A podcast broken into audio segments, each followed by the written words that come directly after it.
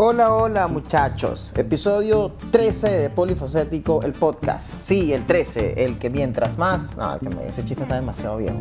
Voy a decir 13 todas las veces que quieran en este episodio, 13, 13, 13, para que se le olvide ese chiste malo y no lo cite ya más nunca. Está demasiado viejo. Tampoco lo de Chukiti, eso ya es demasiado zorro, marginal. Pues no. En este episodio voy a hablar sobre a mi querido Roberto Gómez Bolaño, alias Chespirito, que vi unas noticias por ahí sobre, bueno, como se fueron virales las redes sobre la salida del Chavo del 8 de televisión, o sea, no, no, es así la cosa. Pero sí, pues uno de mis favoritos, eh, para que lo saben, el Chapulín Colorado es mi superhéroe favorito del mundo. Y bueno, quiero hablar sobre eso. Les voy a contar un par de historias y dar unos tips y unas cosas que pueden ver por ahí. Así que Así comienza y vamos.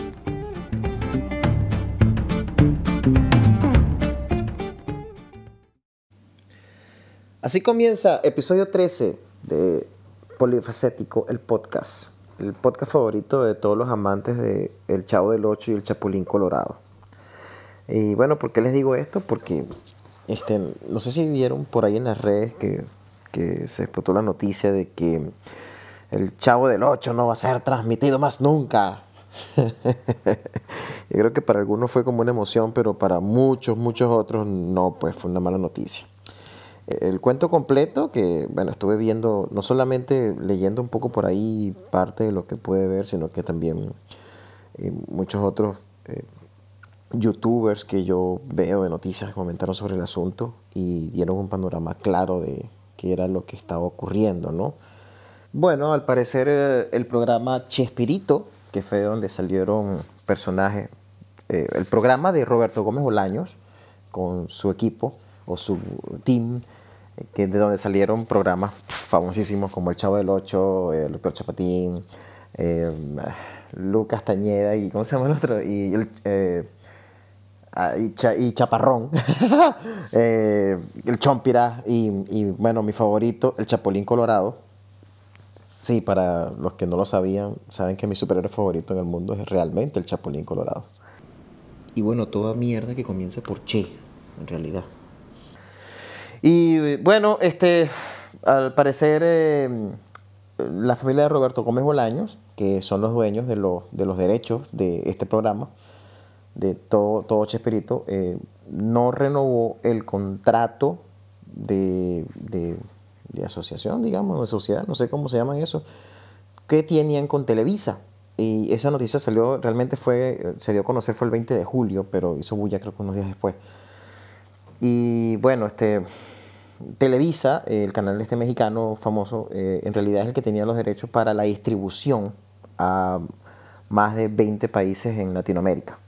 Entonces, por eso viene la bulla, porque si Televisa ya no lo puede distribuir técnicamente, a como yo entiendo que funciona eso, no lo sé, no se va a poder eh, publicar en estos países de, que tenían sociedad con Televisa, ¿no? Este, y bueno, em, eh, realmente la raíz del, del, rollo no llegué tanto hasta allá, parece que era una cuestión comercial como que la familia se dio cuenta que no estaban recibiendo los créditos que deberían recibir desde hace tiempo, aunque eso yo creo que me parece más bien fake porque el programa ha estado al aire durante 47 años y no puede ser que después de 47 años digan, ay, sí, ¿sabes qué? Yo creo que no estoy recibiendo regalías suficientes. O sea, imagínate, no, no, no lo sé, no, no, no, bueno, hasta allá, hasta allá no llegué, ¿no? Pero, pero bueno, sí, parecer la, lo más reciente o ha hecho bulla de nuevo es porque eh, la familia de Gómez Bolaño dijeron así como que, ups, mierda, como que debimos renovar eso y no dejarlo así porque eh, ha sido como un referente de influencia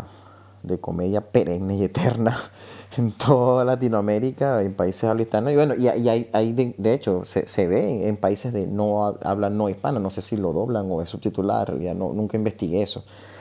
Pero si usted le da curiosidad, bueno, lo puede investigar. Yo creo que sí, yo creo que sí, porque yo creo que sí, porque o sea, sí que lo ha llegado a muchos otros países, pero, pero no sé en qué sentido, ¿no? Bueno, este, el caso es que yo creo que esto, al parecer, no sé si fue una noticia buena o mala, eh, ciertamente ha estado una eternidad en la, en la, en la plataforma de televisión, quiero decir, ¿no? De publicación Y bueno, todos tenemos como referencia, creo que no hay nadie de, en Latinoamérica completa que no reconozca algún personaje o alguna frase o algún dicho o algún quote de algún capítulo de un episodio del Chavo del Ocho o del Chapulín Colorado, principalmente, más que cualquier otro personaje, ¿no? Este, pero bueno, sí. Fue para, creo que para algunos fue como, bueno, ya basta, o sea, está bueno, sí, es muy bueno o ha sido, fue o ha sido muy bueno, una comedia súper sana, eh, digamos basado hasta en una misma rutina porque siempre ocurrían más o menos los mismos eventos, pero ya basta pues. Aunque inclusive para nuevas generaciones ha servido, ¿no? Porque eh, hay una serie animada recientemente, no sé, tendrá como 5 o 10 años, y la serie animada ya ha, dado como un toque fresco, pero a técnicamente el mismo contenido, ¿no? Este, no sé, no sé si alguno recuerda algún otro personaje de, la serie de Chespirito, porque lo que se cancela fue, lo que se, se cancela no, se, se detiene la, la distribución. Eh, es la serie completa de Chespirito, lo que incluye a todos los personajes de la serie. Entre ellos, por supuesto, el Chavo del Ocho y el Chapulín Colorado. O sea. Pero bueno, no, no contamos con su astucia y pronto, pronto saldrá alguna otra cosa. Pero bueno, ya, ya veremos. Ahora, les traigo dos, dos historias, vinieron a, mi mente cuando me puse a leer sobre la cuestión del Chavo del Ocho y de, y de bueno, de Chespirito en realidad. Lo que pasa es que como todo, lo, lo, para hacer la bulla, siempre, no, el Chavo del Ocho no va a salir más nunca, no, no. Eh, en, realidad es todo Chespirito, pero ya va, o sea, algo puede cambiar indiscutiblemente. Indiferentemente, si usted le provoca verlo en YouTube, eh, lo puede conseguir, cualquier episodio o simplemente cierra sus ojos y llama a la memoria porque seguro se le va a venir un capítulo en la mente por completo. O sea, fue demasiado que lo vimos y, está bien, ¿no? no está mal. O sea, me, sigue gustando todavía con la edad que tengo. Yo lo veo y me destortillo de la risa como si lo estuviese viendo la primera vez. No lo sé, no lo sé por qué, pero es así, o sea. Este, bueno, les traía dos, dos historias interesantes. Una, una es, es, más que todo como una especie de tip, ¿no? O sea, Em, no sé si sabían que la, canción del intro de la, del Chavo del Ocho, eh, en realidad, del Chavo del Ocho, sí, del Chavo del Ocho, en realidad eh, esa canción es, inspirada, tiene una, historia detrás, ¿no?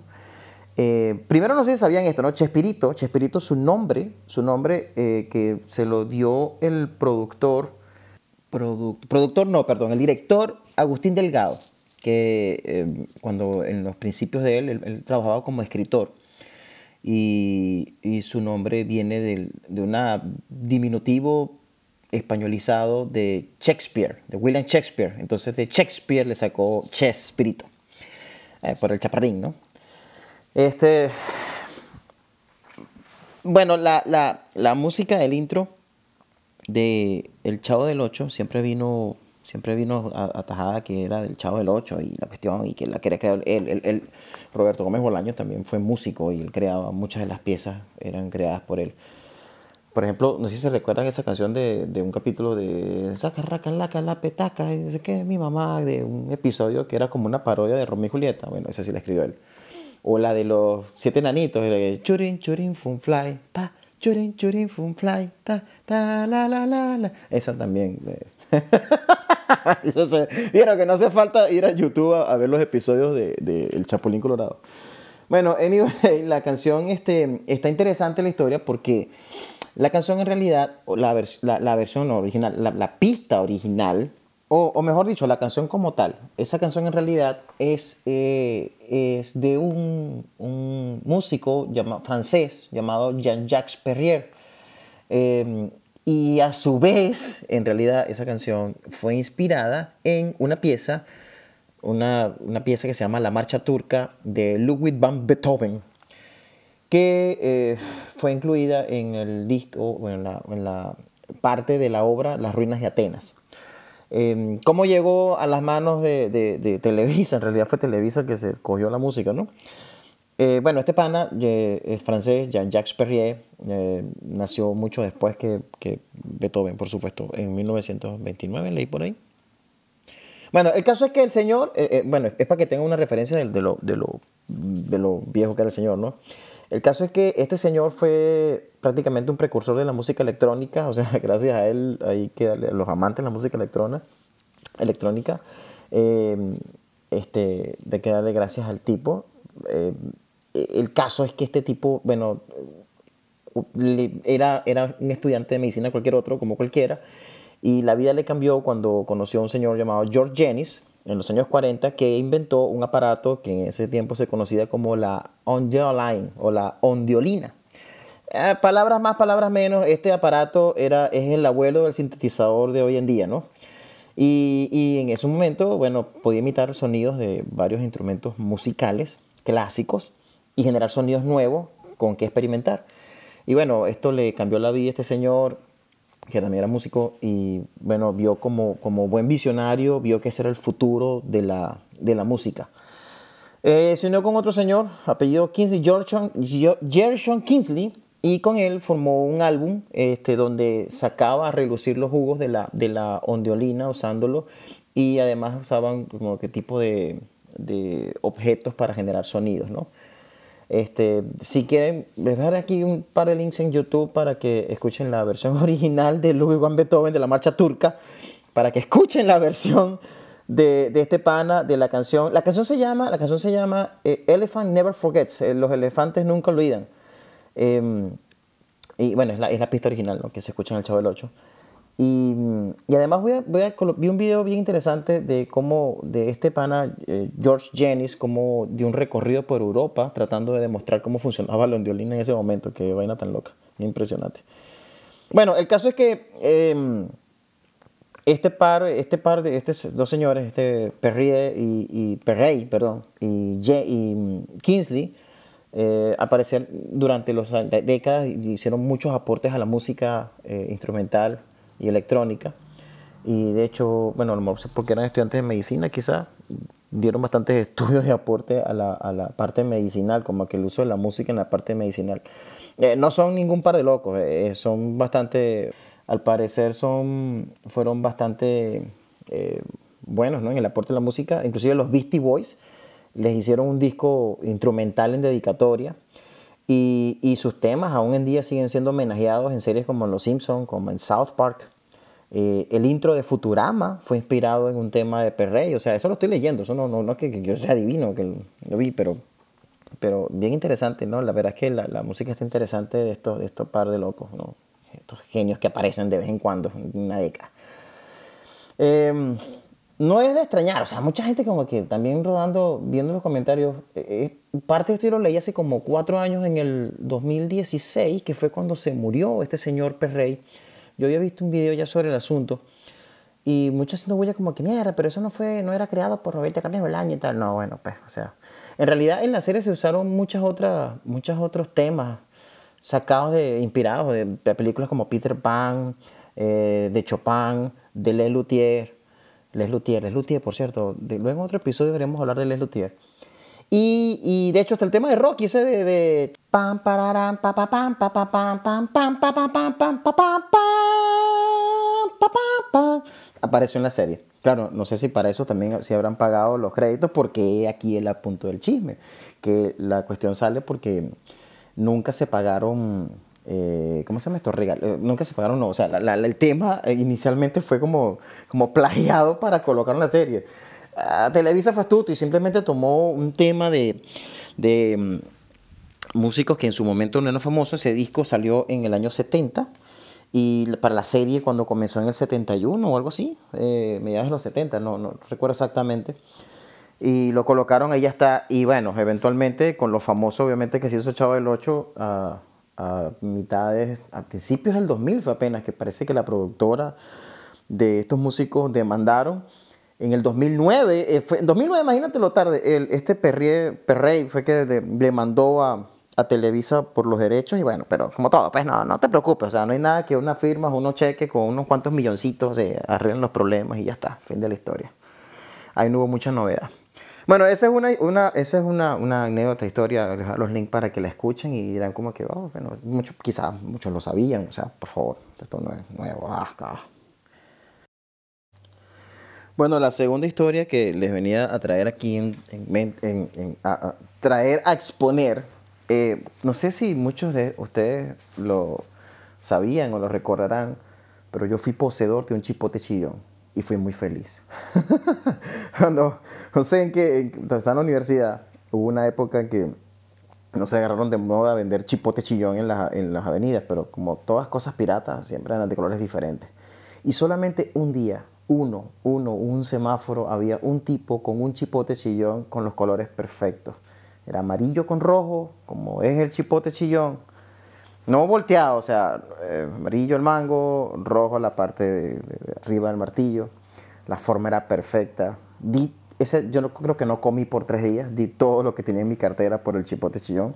O sea, 30 bolívares, 35 bolívares, no sé, una cosa así que costaba en ese momento.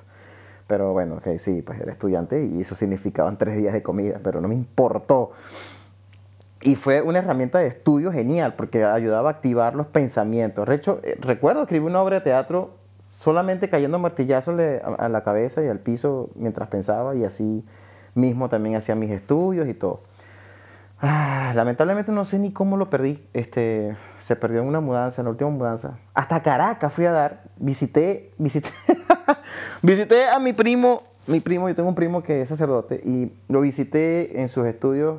Eh, él estaba, yo creo que ya había salido del, de, había, terminado sus estudios de preparación de sacerdote, pero todavía estaba estudiando en la UCAP, o daba clase en la UCAP, en Andrés Bello, no recuerdo, y me tocó visitarlo y yo lo cargaba encima porque tenía que, me estaba mudando de un sitio a otro, no recuerdo.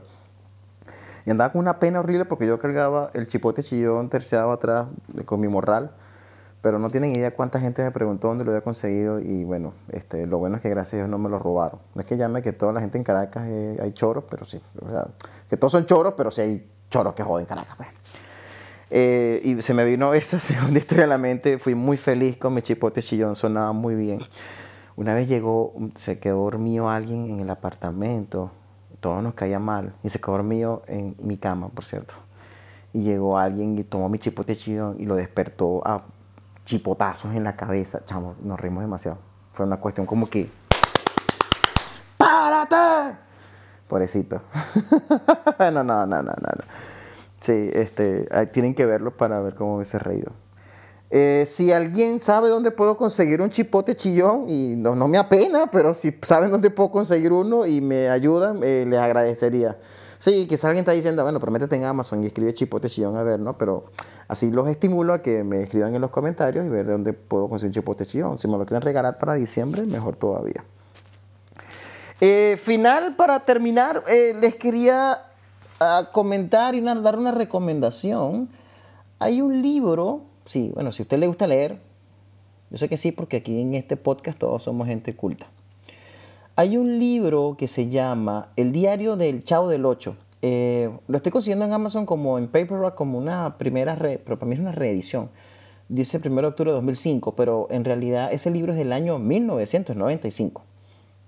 Y bueno, eh, es un libro escrito por Roberto Gómez Bolaños donde supuestamente se aclaraban eh, mil y un cosas de, lo que ocurría en la vecindad y como que la historia de background de, de cada uno y la parte y la parte está un poco triste, ¿no? El asunto, porque no sé si recuerdan la serie, era muy divertida, era muy buena, su contenido era muy bueno en ofrecer eh, un humor sano, ¿no? Y entre los comentarios que hacían, las caras y las muecas de los personajes, de los actores, etc.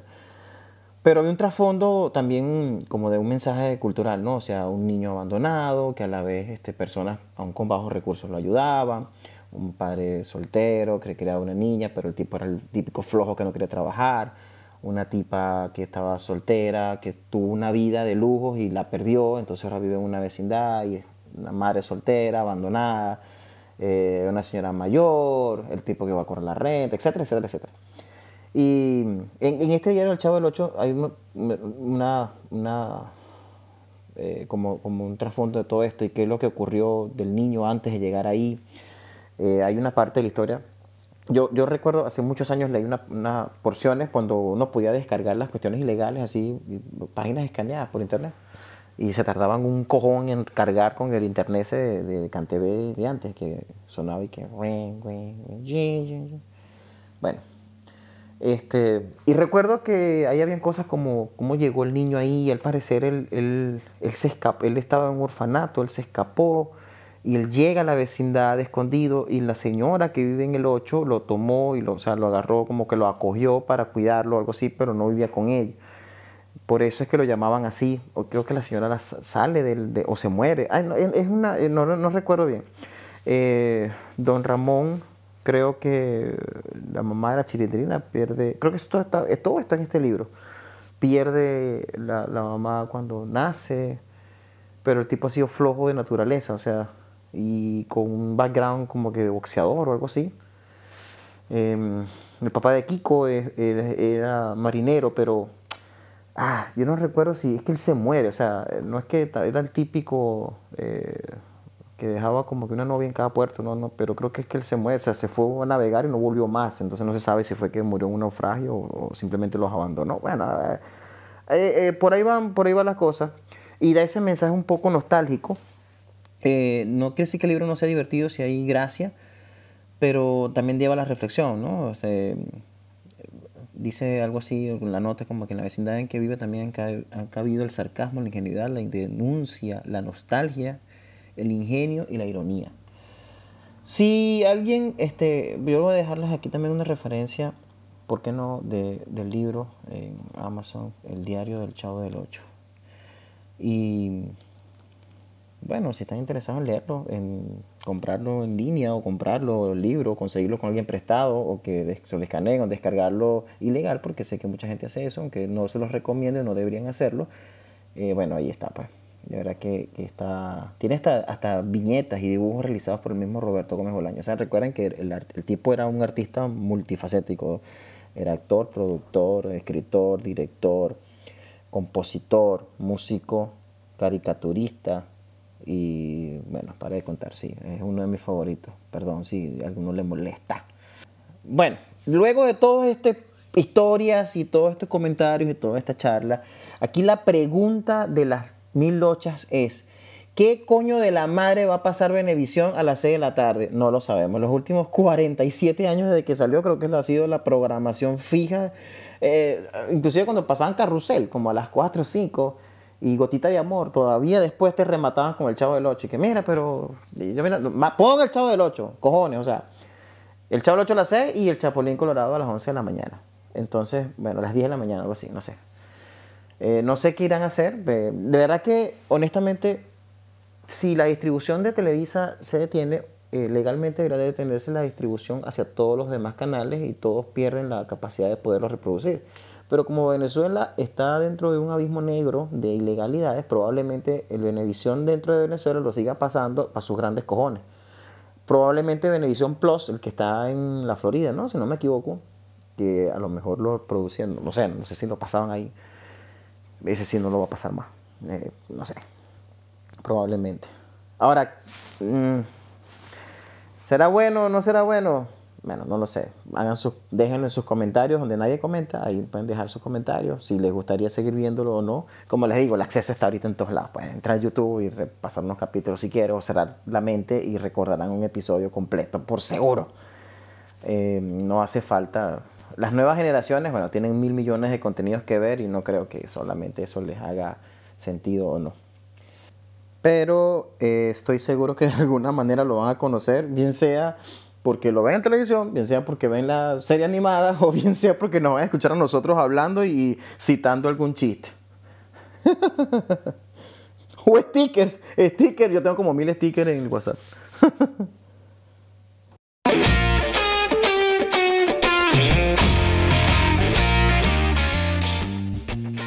y hasta aquí el episodio 13 de Polifacético. No me queda más que recordarles que me pueden seguir en mis redes sociales en arroba Rafael Morrel con dos R's en Twitter y en Instagram, como Rafael Morrel en el Facebook. Pueden escuchar este podcast en Anchor.fm, Spotify, Google Podcast y Apple Podcast. Eh, seguimos todavía en días de cautiverio y exilio. No necesariamente tienen que echar de menos al Chavo del Ocho o al Chapulín Colorado o, o a Chaparrón o al Chompiras o al Doctor Chapatín eh, pueden ir a YouTube, se consigue un sinfín de contenido ahí sobre, ellos si lo quieren revisitar. O si, bueno, eh, ya estaban, como ya les mencioné, O si ya estamos resaturados, bueno, sí hay muchas mil cosas nuevas que ver, no se preocupen. Ya después de esto, no me queda más que decirles que por favor, si donde están todavía se mantienen en encierro, manténganse en encierro. Si ya pueden salir con precaución, tomen las precauciones del asunto, disfruten del verano, hay verano, del invierno, donde invierno, donde sea que usted se encuentre. Pero manténgase sano y pórtese bien. Chao, chao.